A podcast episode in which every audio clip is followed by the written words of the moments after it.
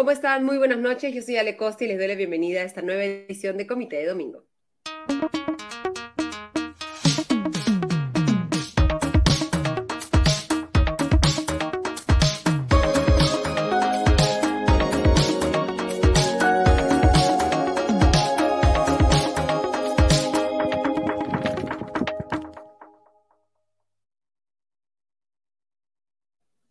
Iniciamos esta semana con la noticia, con la decisión de la Segunda Sala Penal de Apelaciones Nacional que revocó la prisión preventiva dictada contra Jennifer Paredes, prisión preventiva por 30 meses, de modo que la eh, cuñada del presidente Pedro Castillo e hija adoptiva ha sido liberada ya el martes de esta semana muchos tienen la duda respecto a si es que esta decisión de la segunda sala eh, penal de apelaciones nacional debilita el caso contra esta familiar del presidente Pedro Castillo y contra el presidente. Y eso lo vamos a conversar hoy con el abogado penalista Vladimir Padilla, a quien le damos la bienvenida a Comité de Domingo. ¿Cómo está Vladimir? Muy buenas noches y bienvenido a Comité de Domingo.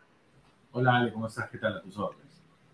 Creo que en este caso, y hay varios temas en esta semana referidos a las decisiones del Poder Judicial respecto a los pedidos de la Fiscalía para eh, imponer prisiones preventivas o comparecencias con restricciones o comparecencias simples, que creo que hacen importante que expliquemos cuál es la relación entre estas decisiones y, digamos, el núcleo de una investigación fiscal como la que se está llevando contra la eh, cuñada del presidente Pedro Castillo, Jennifer Paredes. Bueno, en primer término, habría que establecer que todo proceso tiene por finalidad que se emita una sentencia y si la Fiscalía está estableciendo parámetros para que se aplique una prisión preventiva, digamos que según la tesis de la Fiscalía, tiene casi listo un caso para que eventualmente se imponga una sentencia condenatoria. Es decir, para la Fiscalía tiene alta probabilidad que esa persona sea culpable y se le condene. Por esa razón, como hemos visto todo, la Fiscalía establece un cronograma o un organigrama en la cual parte, y eso hay que, es importante destacarlo, donde en la punta del organigrama coloca el presidente de la República. Entonces, no es que esto sea un tema aislado, lo cual, fíjate tú, en un primer tema ha sido aceptado por el Poder Judicial. Y ya, y en ese sentido, no solamente la señora Paredes, sino a otras personas les ha dado prisión preventiva. Entonces, ¿qué quiere decir? Que hay elementos probatorios, pruebas en el sentido común o coloquial, que vinculan esta tesis o esta hipótesis que plantea el Ministerio Público. En términos simples, el Ministerio Público ha buscado y encontrado razones suficientes para que se establezca que el presidente de la República en actual ejercicio está vinculado con actos de corrupción y otros delitos.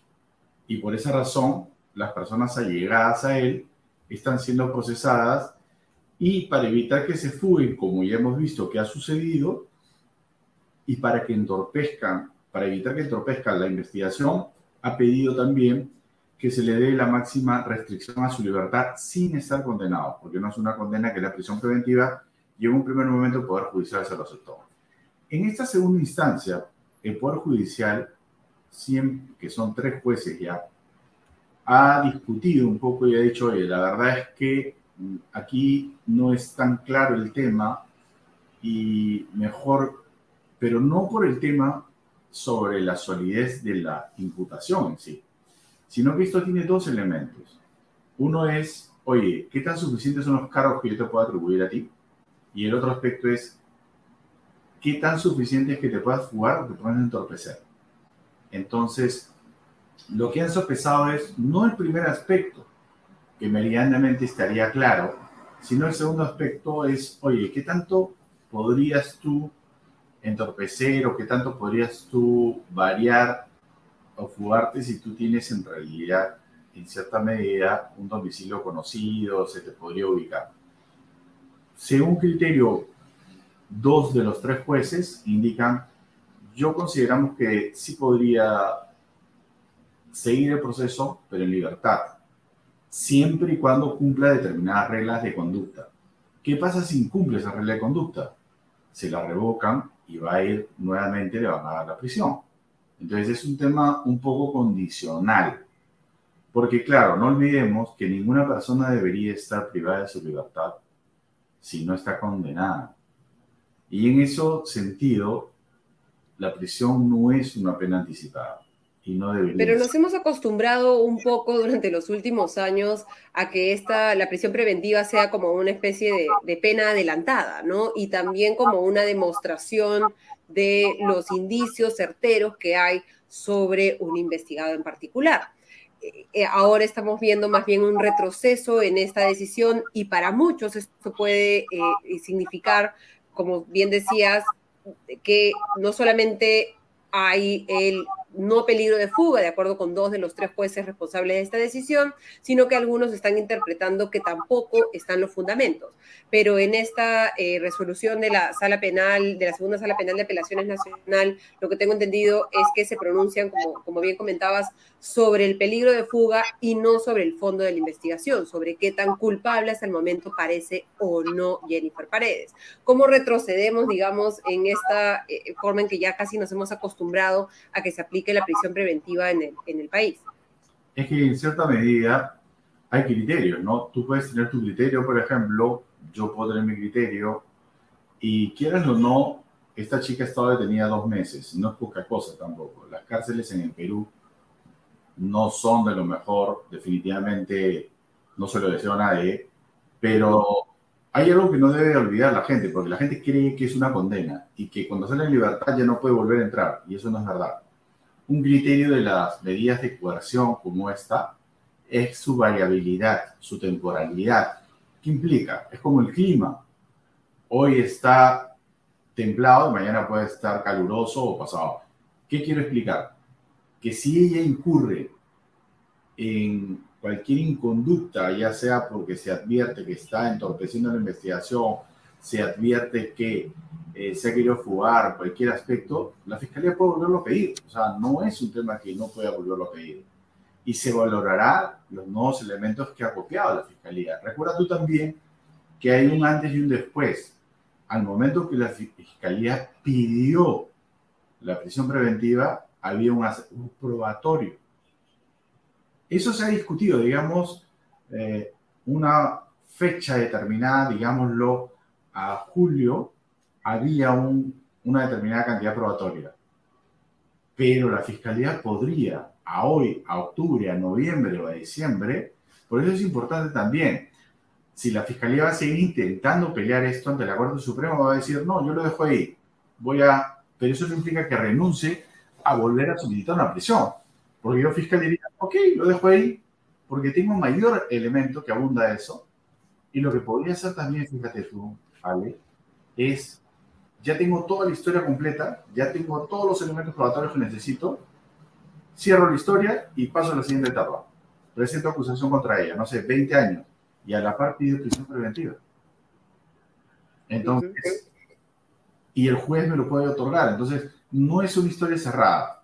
Digamos que ella tiene, y debería entenderlo, como una espada de Damocles en la cual establece que su libertad está, digamos, pendiendo de un hilo, ¿no?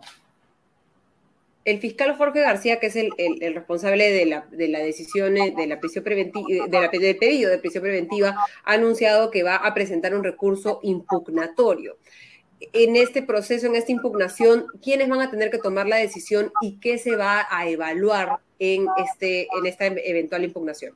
Mira, los pedidos de prisión preventiva se realizan ante el juez de investigación preparatoria este juez que otorgó fue apelado por los abogados de esta señorita y de otros. La sala, como tal, le ha revocado y el único agravio que tendría la fiscalía es por eso. Ahora, esto acabaría ahí. Sin embargo, tendría que verificar para acudir ante la Corte Suprema, cualquiera de las salas penales integrada por cinco jueces supremos, va a resolver este agravio mediante un recurso de casación extraordinario. Es decir, no hay un, no es, digamos, no tienes el derecho de acudir ahí.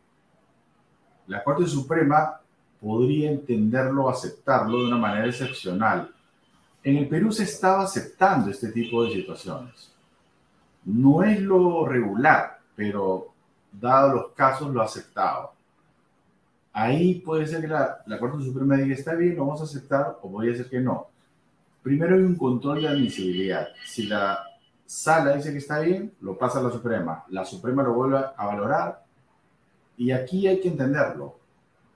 Es como, lo voy a decir en términos sencillos, es pedirle el favor a la Corte Suprema que analice este caso. Porque no está en obligación, porque la ley establece supuestos que básicamente son los que ponen fin al proceso y este pedido no pone fin al proceso. Por tanto, lo que le estamos pidiendo es un favor para que atienda este caso porque han habido serias irregularidades. Si la Suprema quiere, lo acepta y si no quiere, no lo acepta. Y si lo acepta, va a señalar una fecha para discutir. Y aquí viene lo interesante. Se tiene que advertir cuáles serían estas infracciones que han habido para con eso poder eh, plantearlas y la Suprema establecer un lineamiento aplicable a todos los eh, sujetos interesados en dictarse esta medida, porque no es solamente para el caso de ella. Ese tiene el efecto de la de recurso de casación.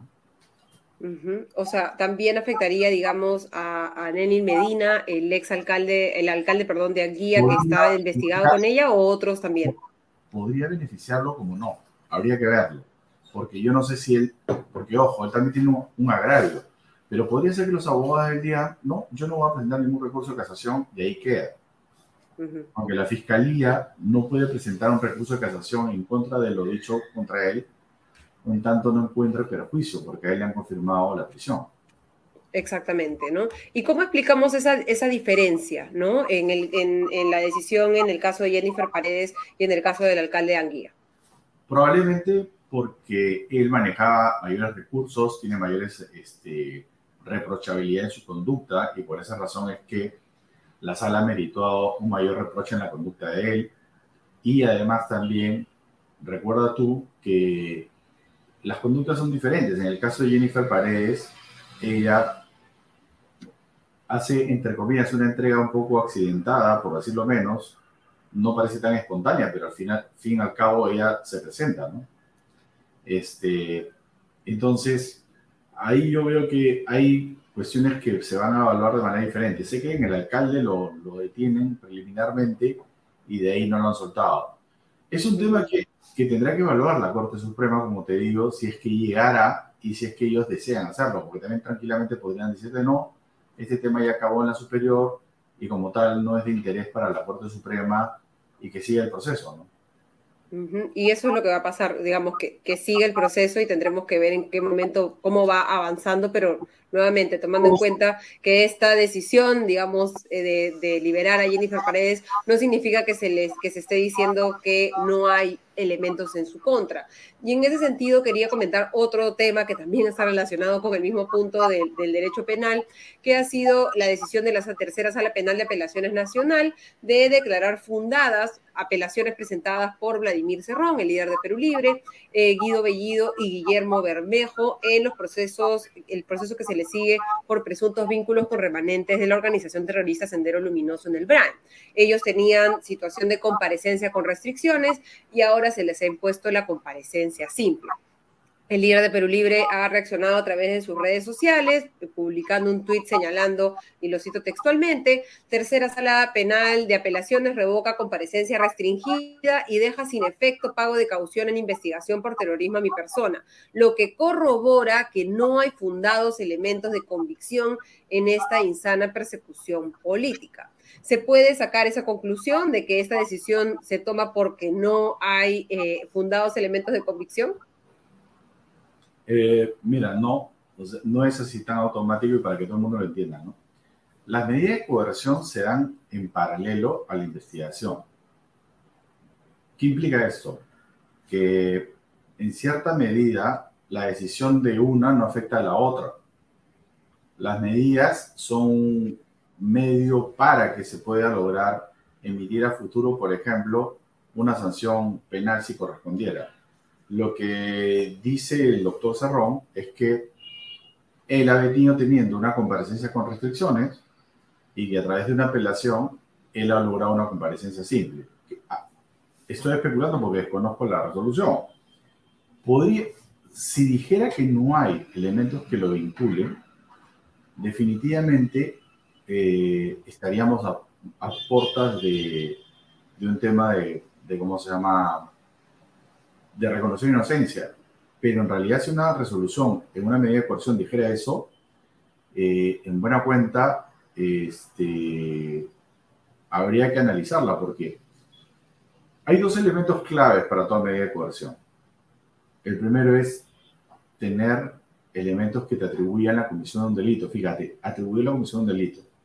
No estoy hablando de que seas responsable o culpable, sino que hay elementos que te puede atribuir la comisión de un delito.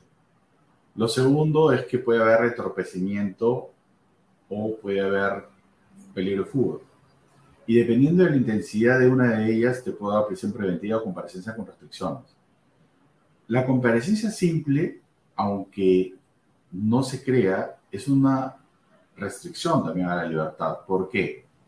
Porque se establece, se señala que debes de cumplir con todas aquellas medidas, mejor dicho, todas las llamadas que te haga el juez. Entonces, no es tampoco como que ya andas a tu casa y listo.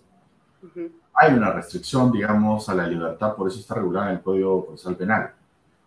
Probablemente lo que puede haber ocurrido, nuevamente en el campo de la especulación, es que Igual le leo lo, que ha informado RPP Noticias, ¿no? que tuvo acceso a la resolución y dice, de acuerdo, el colegiado superior precisó en su resolución que no se dieron las razones sobre la concurrencia de los criterios legales para determinar el peligro de fuga en la intensidad que se exige o de peligro de obstaculización que exige la ley para imponer comparecencia con restricciones a esos investigados.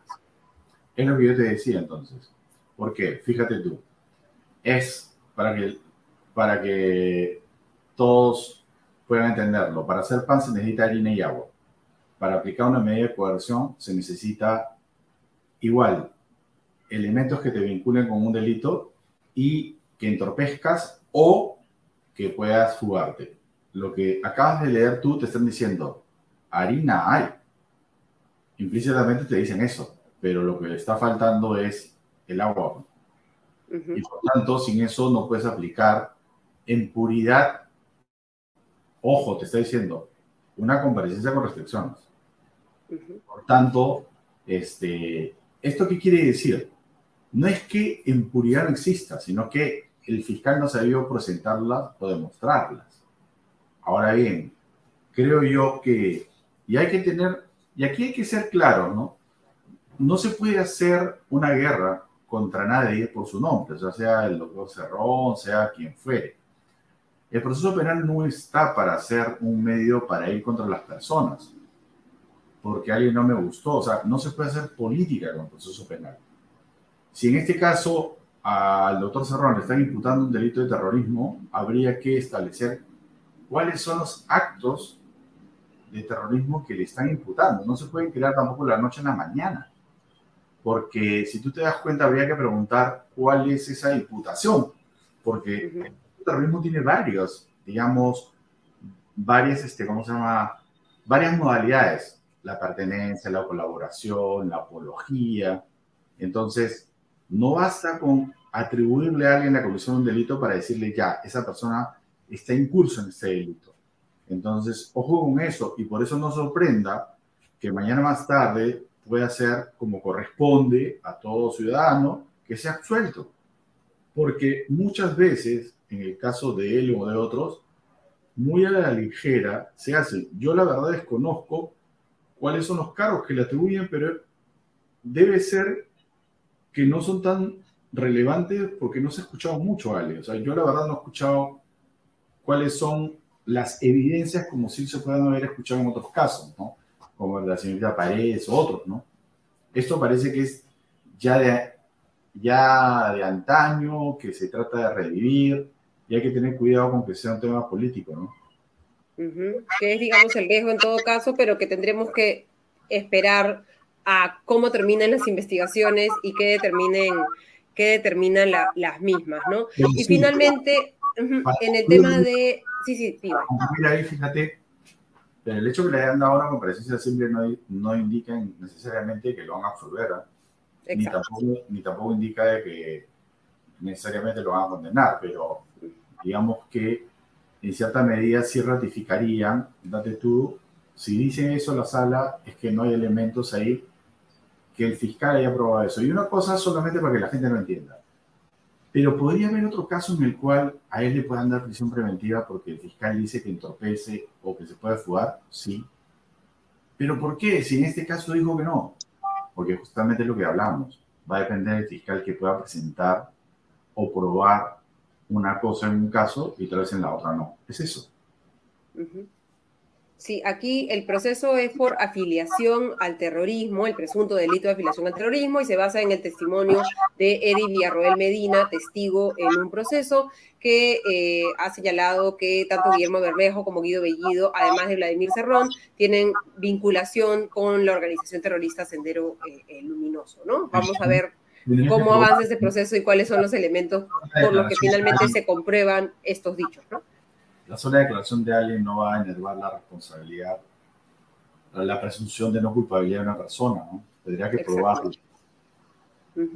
Lo tendremos que ver, como le digo, al final de la investigación. Y finalmente, para rápidamente, el cuarto juzgado de investigación preparatoria de la Corte Superior Nacional ha dictado 30 meses de prisión preventiva contra los integrantes del denominado Gabinete en la Sombra. Estarán Viverto Castillo, ex asesor presidencial, Abel Cabrera, eh, empresario vinculado con el presidente Pedro Castillo, y Salatiel Marrufo, ex asesor del, Ministerio de Vivienda, que está todavía eh, jugado esta decisión, eh, qué nos dice respecto a cómo están avanzando también las investigaciones en materia de este gabinete en la sombra, otro de los casos en los que se ha sido investigado también el presidente Pedro Castillo. Nuevamente, si tú te das cuenta, este es un rompecabezas, pero la, así como los rompecabezas tiene en la, caja la foto de, de la o la imagen de lo que vas a armar, la fiscalía ya lo tiene. y es curioso porque en diferentes juzgados, el Poder Judicial le está dando el go a la Fiscalía. ¿Y, ¿Y quién encabeza todo eso? El presidente. Por eso eh, hablábamos, no podemos ser ajenos a, que la figura del presidente, y ahí no hay un tema político, la figura del presidente no es un tema aislado en todo esto. Y pasan los días, pasan las semanas, y estamos viendo que lamentablemente no tenemos una solución a ello. Porque fíjate tú, el Poder Judicial ha reconocido para estas personas que son aquellos que han estado dando decisiones que no deberían de darlo, porque para eso se establece que hay todo un sistema de transparencia, sino para qué tenemos la transparencia. ¿Por qué razón no debemos estar informados? Porque, ojo, eh, el llegar mediante una elección al poder no implica no dar cuenta, no implica que tú llegas y haces lo que te da la gana. Y, no implica que personas que no son funcionarios públicos puedan tomar decisiones sobre el aparato público. Y no, ¿por qué? Porque no son fiscalizados, o sea, entonces, en esa línea, si se les ha dado 30 meses, fíjate tú, eh, de ahí nomás para que las personas entiendan, en el proceso penal hay tres tipos de investigaciones, las simples, las complejas y de crimen organizado. Para poder darte 30 meses, estás hablando del nivel de crimen organizado donde la máxima restricción a la libertad es de 36 meses. Porque en los procesos complejos es de 18 meses nada más. Y en los simples es de 9 meses. Si le dieron 30 meses, te están diciendo, hay que traducirlo, que el Poder Judicial ha reconocido que está frente a una organización criminal. Entonces, en esa línea, se ve necesario que se les dicte prisión preventiva a ellos. Eso es lo que hay. Sí, y vamos a estar, como les digo, ya eh, hablar de política en el Perú es más o menos tratar de volverse un abogado penalista y todos los domingos aprendemos sobre un nuevo espacio dentro del bastante complejo derecho penal. te agradecemos muchísimo, Vladimir Padilla, abogado penalista, por habernos acompañado esta noche en Comité de Domingo. Hasta la próxima. Cuídate, chao, nos vemos. Y cerramos así esta primera sección y ahora le damos el pase a Diego Salazar y Mateus Calderón con En Tiempo Real. Adelante. Gracias, Ale. ¿Cómo estás, Mateus? ¿Qué tal? Buenas noches. Hola, Diego. Como siempre, un placer estar aquí, pues, en Comité, Comité Domingo contigo, además dialogando sobre todo lo que pasó esta semana y todo lo que pasó este domingo también, un domingo electoral. Sí, bueno, empecemos si quieres por lo electoral. Eh, Luis Ignacio Lula da Silva ha resultado vencedor en la segunda vuelta presidencial brasileña. La diferencia está alrededor de los 2 millones de votos. Eh, la distancia es uno punto y pico puntos porcentuales. Eh, esto es menor a lo que preveían las encuestas que se fueron publicando a lo largo de la semana, en coincidencia con lo ocurrido ya en la primera vuelta, donde también las encuestas daban una ventaja mayor a Lula frente a Bolsonaro. ¿No? Bueno, Lula tanto en redes sociales como en persona ha expresado, ha salido a dar un mensaje de unidad, de armonía, ha señalado que se trata de una victoria del pueblo brasileño, que ha votado por más democracia, ha anunciado que hará un gobierno enfocado principalmente en el bienestar de los menos favorecidos, en la, mejorar las condiciones económicas. Brasil está atravesando problemas económicos como buena parte de la región. Eh, sin embargo, pese a todo esto, lo que trae a algunos preocupados es que no se sabe nada del el actual presidente y candidato perdedor en estas elecciones, Jair Bolsonaro. No ha habido ningún mensaje de ningún portavoz del partido en ninguna de sus redes sociales. Eh, no ha concedido él, no ha realizado una llamada telefónica, no ha dado una conferencia de prensa. Eh, algunos reportes de prensa señalaban que incluso ah, se había negado a recibir a ministros de su gobierno y a congresistas de su partido. Eh, y bueno, pues viendo cómo se ha eh, desarrollado la, campaña en general y la segunda vuelta en particular, con ciertos niveles de violencia. Ayer vimos estas imágenes preocupantes de una, de una congresista, de una parlamentaria que desenfundó un arma persiguiendo a una persona que la había increpado en la calle, ¿no? Eh, y otros, bueno, otros este, conatos de violencia que se han vivido, pues, y sumado a que tanto Bolsonaro como buena parte de sus seguidores han, y han estado construyendo una narrativa de fraude previo a la elección, pues preocupa que el actual presidente, que recordemos sigue siendo presidente hasta el 1 de enero, cuando ocurrirá el cambio eh, de, mando, eh, pues no, no conceda su derrota y tampoco eh, salga a, pues, dar algún tipo de mensaje a sus seguidores, ¿no? Habrá que seguir esperando. Eh, no sé qué hora es exactamente ahora mismo en Sao Paulo, pero eh, pues es raro y han pasado varias horas desde que el Tribunal Electoral, eh, la máxima autoridad electoral brasileña, diera la victoria a Bolsonaro.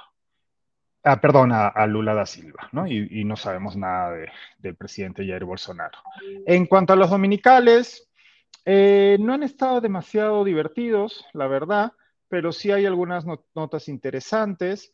En Panorama tenía, para empezar, una información eh, que venía de la declaración, en efecto, la gente está locasa en todos lados, como dice Omine Libero.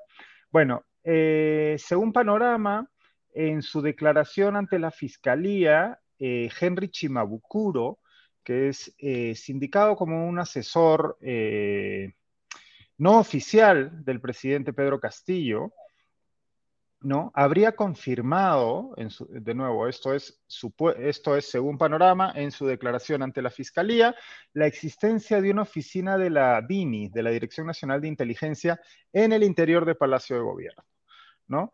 Eh, Panorama accedió a estas declaraciones, y no supo explicar cuáles eran sus funciones en Palacio de Gobierno Shimabukuro, pero sí llegó a decir que eh, había existido esta oficina de la DINI y esta era una de las razones por las que él tenía ingreso a Palacio de manera regular.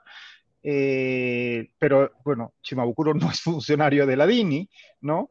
Eh, pero eh, según la fiscalía era el encargado de llevar información confidencial al ministro Juan Silva, quien se encuentra prófugo, ¿no? Entonces, bueno, esto es, una vez más, ya hemos explicado varias veces lo que significan las declaraciones de colaboradores eficaces o de investigados. Esto tiene que ser corroborado por fiscalía, pero es una pieza más que se suma a este rompecabezas, ¿no?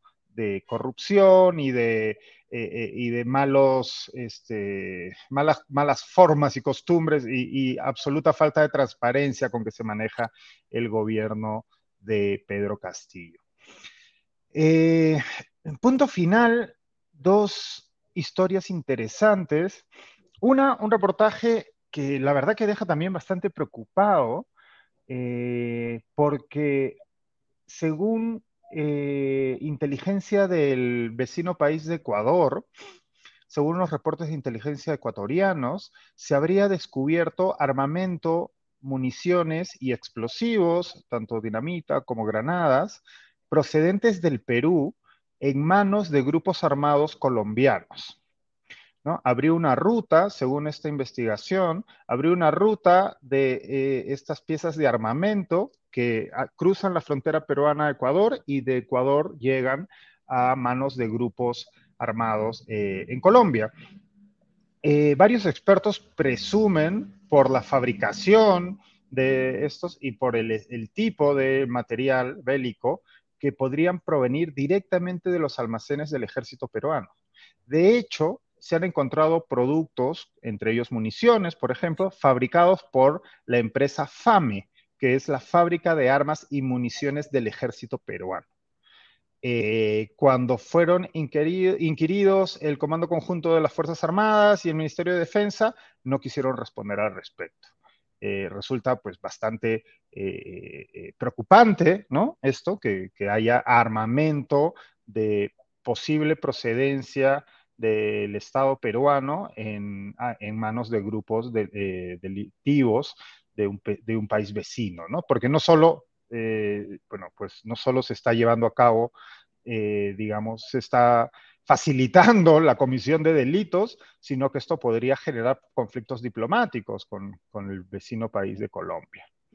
Eh, otra nota del MTC, que también tiene que ver con el ejército, como sabemos, el ministro el, bueno, recientemente asumido ministro de la cartera, es un ex militar, el, actual ministro Richard Tineo. Bueno, desde que ha asumido la cartera, se han contratado a una docena de ex militares en puestos claves del Ministerio de Transportes y Comunicaciones, en su mayoría, no todos, en funciones que no están relacionadas con su expertise o con su carrera, ¿no? Algunos de estos militares, exmilitares, tienen alguna experiencia en el sector privado, pero estas, sus currículums, sus hojas de vida no están relacionadas con eh, las funciones que están desempeñando ahora en el MTC, ¿no? Cuando se le consultó también a un portavoz del ministerio, eh, pues eh, le quitó, intentó quitarle hierro al asunto, pero pues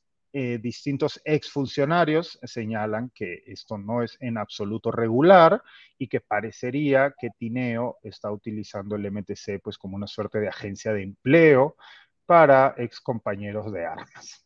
Qué sorpresa. Qué sorpresa, ¿no? Ya esto es, ya se, ha convertido en el, en, el, en la música habitual de, del MTC y de los otros ministerios durante este gobierno. Y bueno, en gobiernos anteriores también, pero quizás en este caso con mayor desfachatez y con una, este, sin ningún arrepentimiento, ¿no? Sale un ministro por cometer eh, eh, alguna acción de esta naturaleza y el siguiente viene, entra y hace exactamente lo mismo.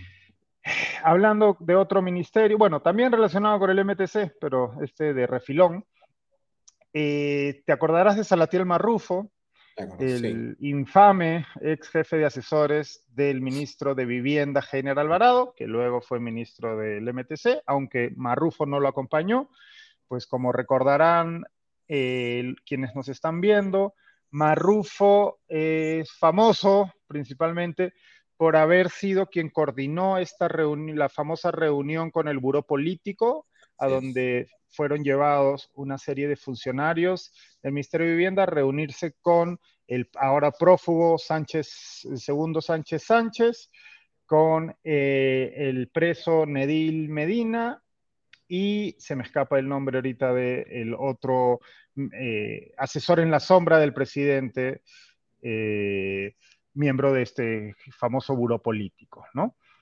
bueno, eso y también por acosar a la ex viceministra Añaños, ¿no? Exacto, Elizabeth Añaños. Bueno, Cuarto Poder ha revelado que Marrufo mientras era el jefe de asesores del Ministerio de Vivienda, tenía una oficina paralela en un hotel en San Isidro a escasas cuadras de la sede del ministerio. De nuevo, otro modus operandi habitual, ¿no? Estos despachos paralelos que por supuesto invitan a toda la suspicacia del mundo. Bueno, en ese despacho que estaba en un hotel en San Isidro, eh, se reunía, se reunió con distintos congresistas, con empresarios, con varios proveedores del Estado e incluso recibió una comitiva de empresarios chinos. ¿no? Esto, por supuesto.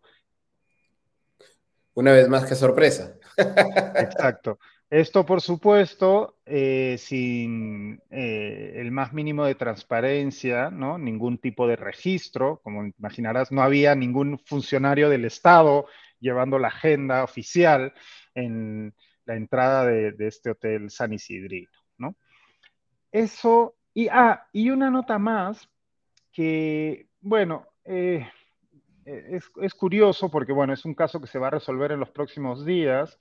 Eh, en Panorama lo anunciaron como una suerte de bomba durante el día, ¿no? Y es un audio del año 2011 en donde están conversando el entonces candidato presidencial Ollantumala y su esposa y compañera en el partido, Nadine Heredia, y en donde hacen referencia a una reunión que el primero va a tener con el juez César San Martín. ¿No? Lo que este audio estaría haciendo sería pues confirmar lo que todo el mundo sabe y, y que se viene discutiendo ya desde hace varios años y es la cercanía del juez César San Martín con la expareja presidencial. Pero claro, esto tiene una relevancia particular en estos días porque en breve el juez César San Martín, la sala que él preside, tendrá que eh, decidir respecto a un recurso de casación presentado por la pareja, que como recordaremos están siendo eh, acusados de una serie de delitos por toda la trama Odebrecht y demás, ¿no? Eh, bueno, llama un poco la atención que salga el audio precisamente ahora, por supuesto, pero y esto, bueno, de This is Peru, ya sabemos cómo funciona. Eh, pero también, por supuesto, llama la atención que el, juez San Martín se ha inhibido en ocasiones anteriores, en, cuando su sala ha tenido que ver eh, asuntos relacionados con la expareja presidencial y en esta ocasión ha optado por no hacerlo. La razón por la que se inhibía en, en, ocasiones anteriores tiene que ver con que su nombre aparece en más de una ocasión en las famosas agendas de Nadine Heredia, ¿no? que son parte de la investigación, de, las distintas investigaciones que se le siguen a, Heredia y Humala. ¿no? Pero en esta ocasión, de nuevo, el juez San Martín ha decidido que no se va a inhibir y esto ha generado un eh, cruce de dimes y diretes entre la fiscalía, ¿no? En, eh, en particular el fiscal Vela y el Poder Judicial. De hecho, la cuenta oficial del Poder Judicial ante, ante los rumores o, decires de esta reunión que habría habido entre San Martín y Humala, eh, señaló que, San Martín en efecto tuvo una reunión con Humala y que esa reunión había sido pública y que también se había reunido con la entonces candidata Keiko Fujimori. De todas formas, pues eh, sí llama la atención que no se inhibe en este caso habiéndolo hecho en, en casos anteriores. Eh, me parece que eso es todo por ahora con los dominicales. Muchas gracias por... Muchísimas gracias también a ti y gracias a, quienes nos siguen y, constantemente comentan, ¿no? Omine Libero, el Lincoln Prendido, Will Express, Alfredo Bocángel, por supuesto, como siempre, solamente para Daniel Peñaflor, para, para recoger algunos comentarios muy brevemente, ¿no? Sí, claro. comenta, dice, ahora casi toda la, a todos América del Sur son de izquierda para que en cuatro o cinco años pierdan todo de nuevo, ¿no? Refiriéndose a este constante eh, bueno, ir y venir. ¿no? Ahí hay algo interesante que comentar, más allá de que pues, se puede discutir quién es de izquierda y quién, quién no es de izquierda, discusión que he visto que ya está ocurriendo en redes sociales. Yo diría que más que, eh, sí, particularmente en Twitter, ¿no? Eh, yo diría que más que una ola de izquierda, lo que hay es una ola anti-incumbente, ¿no? Está ganando, hay, de hecho había un, había un politólogo que compartía una estadística y señalaba que llevábamos 16 elecciones presidenciales consecutivas en donde el candidato, el candidato perdía o bien el candidato incumbente, le hace el presidente que iba a la reelección, o perdía el candidato alineado con el partido en el poder o con los grupos políticos en el poder, que sería un poco el caso. Yo ahí tenía una tingencia y es que en el caso peruano pues no queda tan claro que esto sea así porque no había candidato oficialista en nuestro país, ¿no? Porque habíamos tenido cuatro, tres presidentes eh, esto. Y como bien señala Daniel Peñaflor, sí, yo diría que se trata más de un clivaje eh, anti-incumbente, incumbente y establishment y anti-establishment, también con ciertas, este, con ciertas precisiones, porque por ejemplo tenemos el caso de Gustavo Petro, quien pues no podríamos decir que no es parte del establishment político, porque ha sido alcalde de Bogotá, ¿no? Mm. Y lleva, y tiene una carrera política eh, bastante extensa, ¿no? Entonces, pero sí, con esas precisiones. Para, contribuir ahí pensando en el caso de Brasil, ¿no? Incluso uno podría decir que un candidato como Jair Bolsonaro, ¿no? Ha adoptado una postura que es más anti-establishment, entre comillas, ¿no? Siendo el presidente. Y ha sido presidente antes también. Sí, sí, hay, eh, creo que vale la pena hacer esas precisiones, pero en efecto lo que parecería que hay es poca paciencia de parte de los electorados de cara a los candidatos o grupos que eh, detentan el poder, ¿no? Y ante un primer mandato, eh, rápidamente se decide voltear la, tortilla. Esto pues es clarísimo en el caso de Mauricio Macri, que pierde la selección, ¿no? Eh, y su sucesor Alberto Fernández, es clarísimo en el caso mexicano, cuando luego de la vuelta al poder de el PRI con Enrique Peña Nieto y la subsecuente victoria de Andrés Manuel López Obrador, en el caso eh, bueno, el caso boliviano también es particular porque pues, tuvimos ese interregno eh, que aún no definimos de qué se trató, ¿no? Eh, de la presidenta Yáñez, de Yáñez, sí, eh, pero sí hay una ola, yo diría, anti-incumbente, una ola de voto de rechazo a quienes están detentando el poder y que hoy ha confirmado Lula, aunque con, por muy poco margen también. Creo que es e, e, importante eso señalar eso, ¿no? A los análisis que esto, a pesar, digamos, de ser una victoria para Lula, sigue mostrándonos que alguien como Jair Bolsonaro, a pesar de todo, a pesar de lo que se dice y a pesar de lo que hace, sigue teniendo un apoyo bastante fuerte. Sí, es, bien interesante y creo que en ese sentido eh, todos los países, eh, en todos los países estamos viendo este, esta evolución de los clivajes políticos, ¿no? En donde tenemos candidatos, oposiciones eh, muy marcadas y que difícilmente se mueven, ¿no? Y en donde hay un par de politólogos norteamericanos que le llaman a este fenómeno la calcificación de los electorados, ¿no? Tienes eh, electorados inmóviles, ¿no? Que eh, y las victorias son por mínimos eh, porque los polos opuestos, debido a la polarización que tenemos, hacen que sea muy difícil que un candidato convenza a, a electores de la tienda opuesta, cosa que era más habitual hasta hace relativamente poco en nuestras democracias. ¿no? Sí, sin duda. Muchísimas gracias, Diego. Creo que con eso hemos tenido bastante de Perfecto. Vamos a, ver cómo continúa la, la poselección brasileña. Vamos a ver si finalmente Bolsonaro reconoce o no reconoce, porque con lo que has mencionado, no, no, no parecería haber una alta posibilidad de que en realidad termine no reconociendo la, victoria de Lula. Ojalá que ese no sea el caso. Vamos a ver cómo, de aquí a mañana qué ocurre.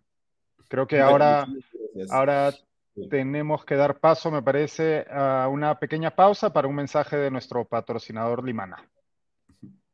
Gracias, Mateos. En Limaná encontrarás ah. comida deliciosa y natural elaborada con superfoods. Ven y disfruta de un ambiente único en el corazón de San Isidro. Limaná ofrece una amplia variedad de deliciosos platos con opciones keto, paleo, veganos y vegetarianos que estamos seguros te sorprenderán.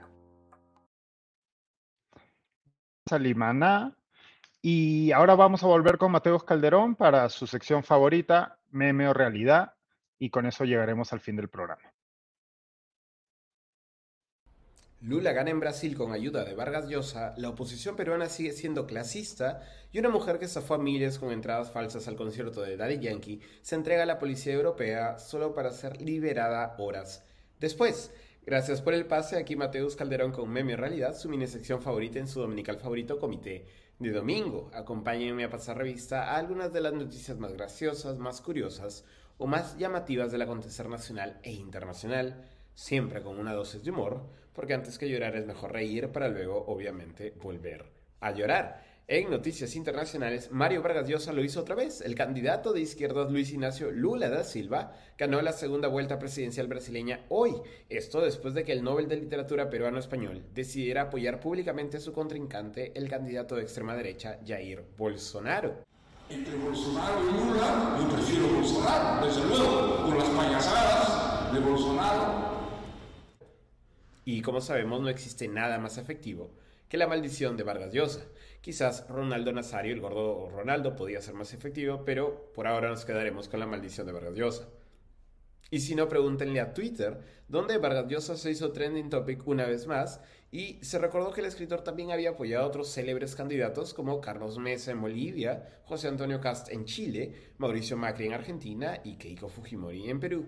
Célebres, claro, por perder. Las últimas semanas no han sido especialmente buenas para Vargas Llosa, Hace unos días, el autor de Conversación en la Catedral buscó comparar a la presidenta de la Comunidad de Madrid y lideresa de derechas Isabel Díaz Ayuso con el expresidente estadounidense Ronald Reagan, pero en un peculiar lapsus verbal la terminó igualando a Goebbels, el ministro de propaganda nazi.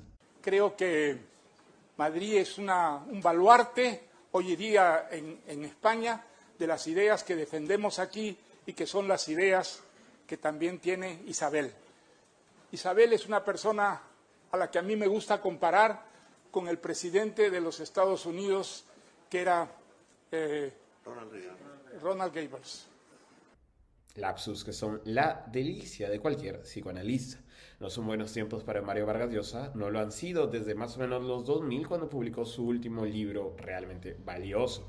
Y hablando de maldiciones, en noticias locales, las palabras del congresista Edward Málaga volvieron a viralizarse después de que se refiriera a la designación de la también congresista y médica Kelly Portalatino como nueva ministra de Salud. Málaga se refirió de manera despectiva a Portalatino, legisladora por ANCASH, y señaló que el Perú requiere la visión de un, cito, estadista en salud y no la de un médico de aldea. Veamos sus declaraciones completas. Si, buscáramos médicos de gran renombre, de gran prestigio, y de trayectoria intachable, sobre todo internacional, los hay, hay muchísimos más. Este no es el perfil. Un experto, una experta en salud pública, que tenga manejo de proyectos internacionales, que investigue, que publique, en fin, la visión del, del señor Cerrón probablemente, porque ni siquiera es la señor Castillo, parece obedecer a un interés de poner una cara que refleje una mirada regional, alguien que conozca la realidad de los pueblos, que está bien, pero en un país, como te digo, que ha sufrido de esta manera por una pandemia, necesitas una visión de estadista en salud. No un médico de aldea, no un médico de región o de provincia, con todo el respeto que les tengo, pero necesitas alguien que mire hacia afuera. Otra cosa que requiere el Perú, pues una oposición que pueda criticar las decisiones de Pedro Castillo sin caer en argumentos clasistas o racistas. ¿Saben a quién favorece ese tipo de afirmaciones como si un estadista de salud no pudiese ser al mismo tiempo un médico de aldea o de provincia?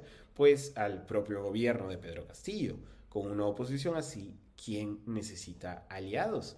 Y, por otro lado, la emprendedora número uno del Perú, Pamela Cabanillas, tras robar un estimado de 2 millones de soles en entradas falsas para el concierto de Daddy Yankee, según reportes de la policía, reportes que ella misma niega, dicho sea de paso, dio esta semana la cara, esto en varios sentidos. Primero en una entrevista para el dominical Panorama, donde aceptó que estaba en algún lugar de Europa, que no devolvería el dinero que ganó por la estafa de las entradas al concierto de The Big Boss, y además que se entregaría a las autoridades europeas. Luego también hizo publicidad a través de TikTok a un concierto de una orquesta peruana mientras se encontraba de paso por Italia.